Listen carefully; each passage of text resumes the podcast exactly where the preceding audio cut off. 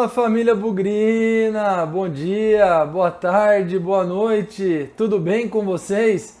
Estamos de volta, o Paulistão 2021 começa nessa segunda-feira para o Guarani, já começou aí no sábado com algumas partidas e o Bugricast pré-jogo está de volta. E vocês podem perceber agora com uma novidade, tentando aí aprender um pouco mais com a plataforma de vídeo Durante esse Paulistão aí nós vamos fazer um teste, ver se os nossos pré-jogo, nosso pós-jogo, se tudo isso que a gente está acostumado a só ouvir, se com o vídeo também vai funcionar. Então esse é o primeiro programa pré-jogo em formato de vídeo. Você que está acompanhando no Spotify, está acompanhando no Deezer, no Apple Podcast, continua ouvindo áudio porque o Léo é o rei da tecnologia, consegue colocar o vídeo com áudio no YouTube e nas outras plataformas a gente coloca somente o áudio.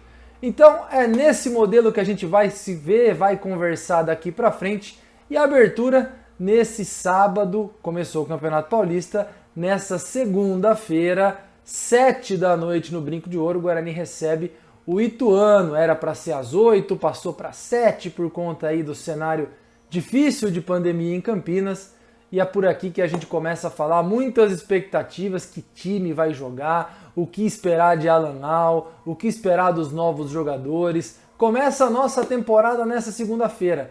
Vamos ver se dá tudo certo, vamos torcer pelo Guarani e o pré-jogo da primeira rodada do Campeonato Paulista de 2021 para o Guarani. Guarani Ituano está no ar agora.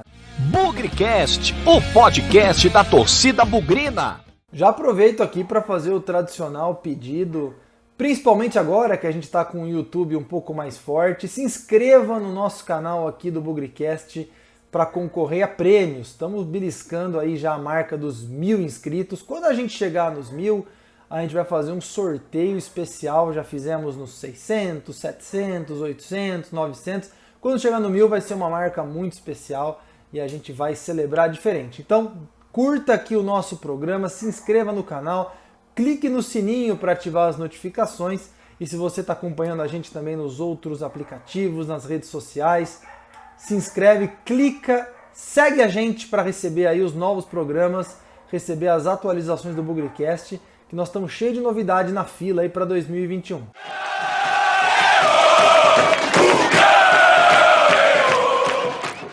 Bom, então vamos começar o programa aqui falando primeiro do Guarani. Temporada de 2020 acabou não faz muito tempo. A Série B, o Guarani terminou em 13º lugar. Muita coisa aconteceu praticamente aí desse um mês para cá. Desde que o Guarani perdeu em casa para o Juventude, se despediu da Série B, viu o Juventude conquistar o acesso. Mudou muita coisa aqui no Brinco de Ouro. Primeira mudança significativa na comissão técnica, né? A gente tinha expectativa do Felipe Conceição continuar, que ele vai, não vai, fica, não fica. Acabou indo embora, foi para o Cruzeiro, inclusive já estreou no final de semana. No lugar dele veio o Alan Al, exatamente, o técnico com alguma desconfiança por parte da torcida, mas vem de uma boa temporada em 2020, não só por colocar o time fraquíssimo do Paraná, que acabou caindo para a Série C. Em algum momento o time do Paraná chegou ali a beliscar G4 com o comando dele, ele saiu, foi para o Cuiabá, conseguiu sustentar a boa campanha lá e subiu para a Série A. É, são os dois, talvez, principais trabalhos do Alan Al, técnico muito jovem, cercado de desconfiança, mas vamos ser justos com o cara também, pessoal. Não vai ser o que acontecer contra o Ituano, que a gente já vai ter condição para avaliar o ano inteiro, né? O cara novo, time jovem pra caramba do Guarani também. Então vamos com calma, vamos esperar um pouquinho aí Vamos ver as decisões dele. Provavelmente, né, não sabemos sobre esquema tático, não sabemos sobre preferências de velocidade, posse de bola, como o time recompõe na defesa, como o time avança. Vai ser muita coisa nova. Não teve jogo treino, não teve nada que a gente pudesse assistir. Então vai ser a primeira oportunidade para avaliar o trabalho direto num jogo oficial.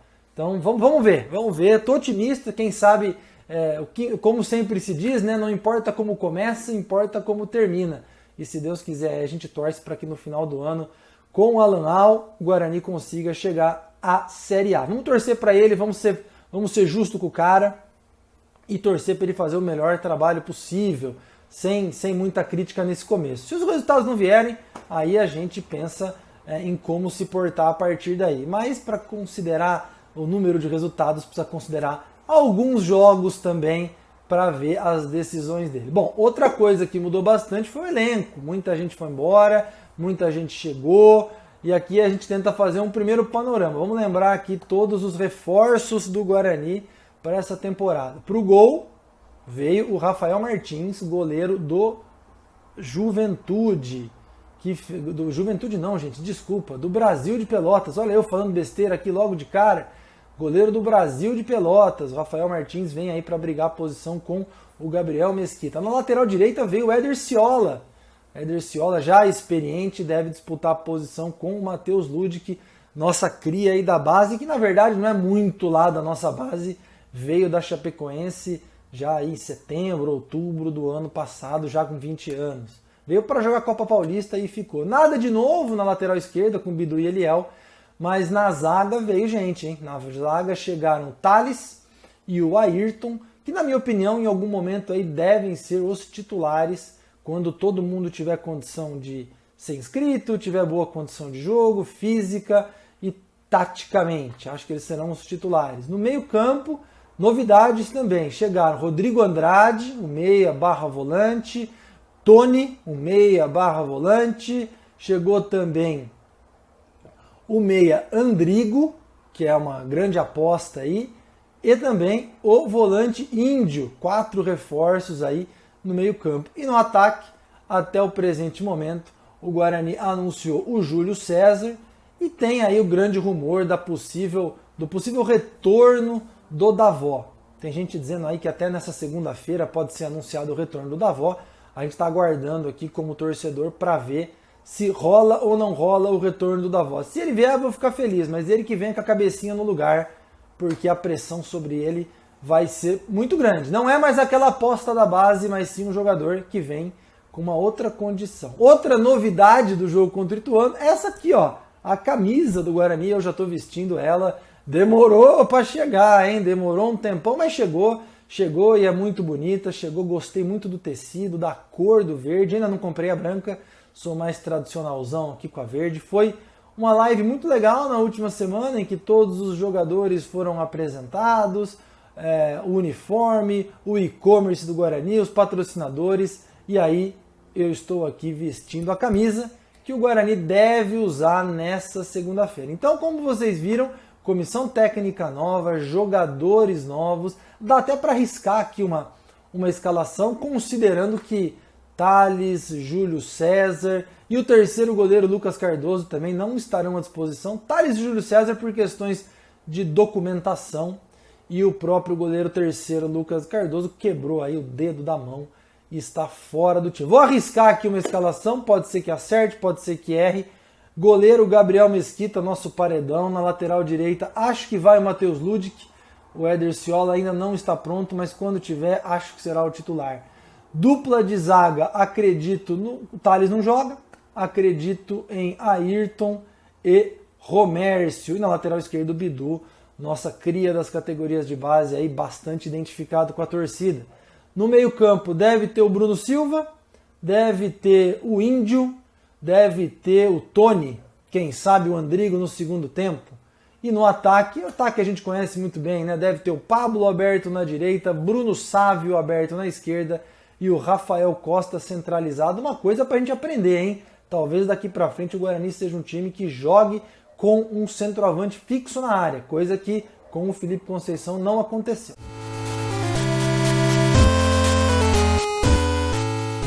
No nosso modelo anterior do Bugricast, do pré-jogo, esse era o momento em que o Victor Rede trazia as estatísticas do confronto, as histórias, tudo aquilo que cercava o duelo que aconteceria e que era tema do pré-jogo. Victor Rede, vocês viram aí nas redes sociais, na nossa última mesa redonda, inclusive, Victor Rede não faz mais parte aqui do time do Bugricast, mas por uma boa razão, por um bom motivo.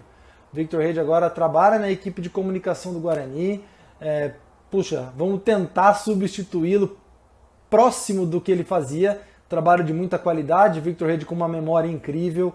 E a gente vai mais uma vez, né? Já fizemos um grande agradecimento para ele na última mesa redonda fazemos aqui novamente. Vamos tentar, Victor Rede, substituí-lo à altura na hora de falar das estatísticas do confronto. Então, para falar de Guarani Ituano, sempre agradecendo né, o site jogosdoguarani.com do meu grande amigo José Ricardo Mariolani, um professor de Guarani, sabe tudo aí dos anos 70 para cá. Fala Pezão, fala toda a torcida bugrina que está acompanhando mais esse pré-jogo. Inicialmente gostaria de reforçar meus agradecimentos aqui para por estar aqui nesse quadro. É, eu estou substituindo o Victor Rede que já assinou o contrato, já pagou a multa, já acertou a rescisão, já está no bid e pelo menos por um tempo né, não vai mais fazer alguns programas aqui com a gente, vai, já está no, trabalhando para o Guarani. E vamos falar um pouquinho de Guarani e Ituano, né? Guarani e Ituano se enfrentaram algumas vezes em três competições diferentes. São o Campeonato Paulista, a Série B e a Série C do Campeonato Brasileiro. E o Guarani leva uma grande vantagem. Se considerar todos os jogos jogados já entre essas duas equipes, são 31 jogos, são 18 vitórias do Guarani, 7 empates e 6 derrotas. Já fizemos 48 gols e sofremos 32. Em jogos oficiais, sem contar amistosos, são 29 jogos, são 17 vitórias do Guarani, 7 empates e 5 derrotas, 45 gols marcados e 28 sofridos. Se considerar todos os jogos no Brinco de Ouro, são 12 jogos, que também levamos uma grande vantagem. São 9 vitórias, 2 empates e 1 derrota. São 22 marcados e 8 gols sofridos apenas. Em campeonatos paulistas, considerando também jogo fora e jogo em casa, e em campo neutro, que a gente vai ver um pouquinho mais para frente, são 22 jogos com 12 vitórias do Guarani, 5 empates e 5 derrotas. Fizemos 33 gols e sofremos 22. Se considerar o cenário do jogo dessa segunda-feira, que é um campeonato paulista e o jogo no Brinco de Ouro, são 8 jogos com 6 vitórias do Guarani, só um empate e só uma derrota. São 16 gols marcados e 6 gols sofridos. O último jogo não foi nem Itu e não foi nem no Brinco. Foi um campo neutro que foi em Osasco por causa da, da pandemia que a gente sabe que a gente está vivendo. Foi um jogo válido pelas quartas de final do Troféu do Interior. Naquela ocasião, Vagninho abriu o placar aos 5 minutos do primeiro tempo e Gabriel Barros empatou para o Ituano aos 29 do segundo. E aí, para quem lembra, foi aquelas intermináveis cobranças de pênalti. Foram 30 pênaltis cobrados e acabou 11 a 10 para a gente. A escalação daquele jogo teve Jefferson Paulino no gol, Pablo Romércio, Bruno Silva e Bidu, David Persson, Arthur Rezende, que depois foi substituído por Lucas Abreu, e Crispim, que foi substituído por Marcelo. No ataque tivemos Júnior Todinho, que foi, foi substituído por Remias Carioca, e Vagninha, que teve substituição por Renanzinho. O técnico na época era Thiago Carpini.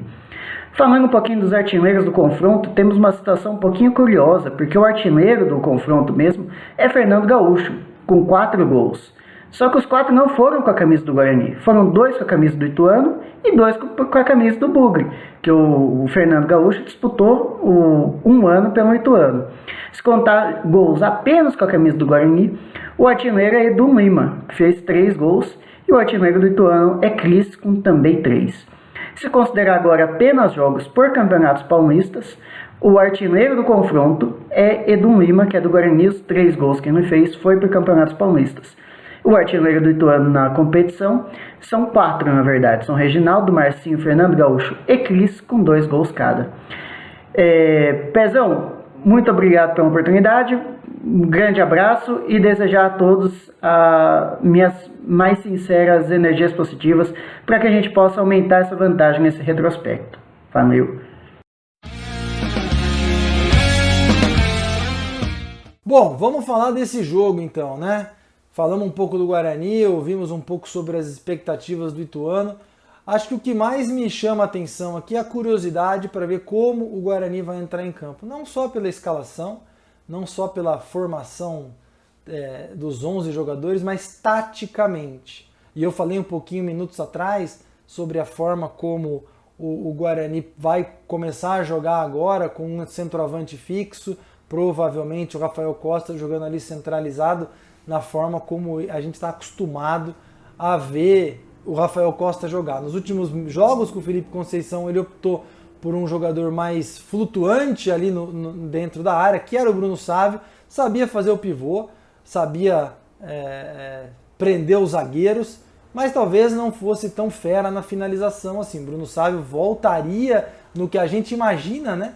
Que é o caminho para o Guarani, voltaria a ser um jogador de beirada, um jogador de drible, de velocidade, de um contra um, e que isso possa ajudar o Guarani a chegar mais rapidamente ao ataque. Rafael Costa deve ficar ali esperando um rebote, um cruzamento, um único toque na bola, como o centroavante nato mesmo, para poder fazer os gols. E pela direita, o Pablo também pode ser muito interessante para poder continuar aquele bom trabalho que ele fez como atacante. Né? O Pablo começou a temporada como lateral direito, foi avançado para o ataque junto é, assim que o Felipe Conceição chegou, e para mim foram os melhores momentos do Pablo atuando pelo Guarani. Estou muito curioso para ver é, essa formação tática. O que eu acredito é, na hora de posicionar as peças dentro do campo. De novo, gente, lembra que tudo que eu falo pode ser o contrário, hein?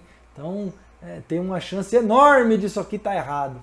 Mas Guarani, para mim, poderia jogar num, num 4-1-3-2 quando defende e no 4-3-3 quando ataca. Qual que é a diferença? A diferença principal é, considerando a escalação do meio-campo com Bruno Silva, com Índio e com Tony, eu vejo o Bruno Silva mais ali como primeiro volante, depois o Tony bem aberto ali pela esquerda para fazer uma proteção ou pelo lado esquerdo para fazer uma proteção nos avanços do do Bidu. O Tony jogando mais centralizado e o Pablo, meu amigo, correndo para burro pelo lado direito, indo e voltando, indo e voltando. O Bruno Sávio, na minha opinião, ficaria um pouquinho ali na esquerda para fazer a duplinha com os avanços do Bidu. E o Rafael Costa, como eu falei, centralizado. Então, na hora que o Guarani defende, o Pablo volta um pouco. Fica ali numa linha de três no meio-campo, protegido um pouco atrás pelo Bruno Silva. Então, vamos lembrar o meio Bruno Silva, quando o Guarani defende, Bruno Silva ali na frente da zaga, Bruno, o Índio na esquerda, Tony no meio, Pablo voltando. E aí, Bruno Sábio pelo lado esquerdo e Rafael Costa centralizado. Quando o Guarani ataca, eu acho que o Tony vem um pouquinho para a direita, o Índio vem um pouquinho mais para o centro e o Pablo vai lá para frente. Então fica quase que um triângulo no meio, muito parecido com o triângulo que era Bruno Silva, Crispim e Murilo Rangel.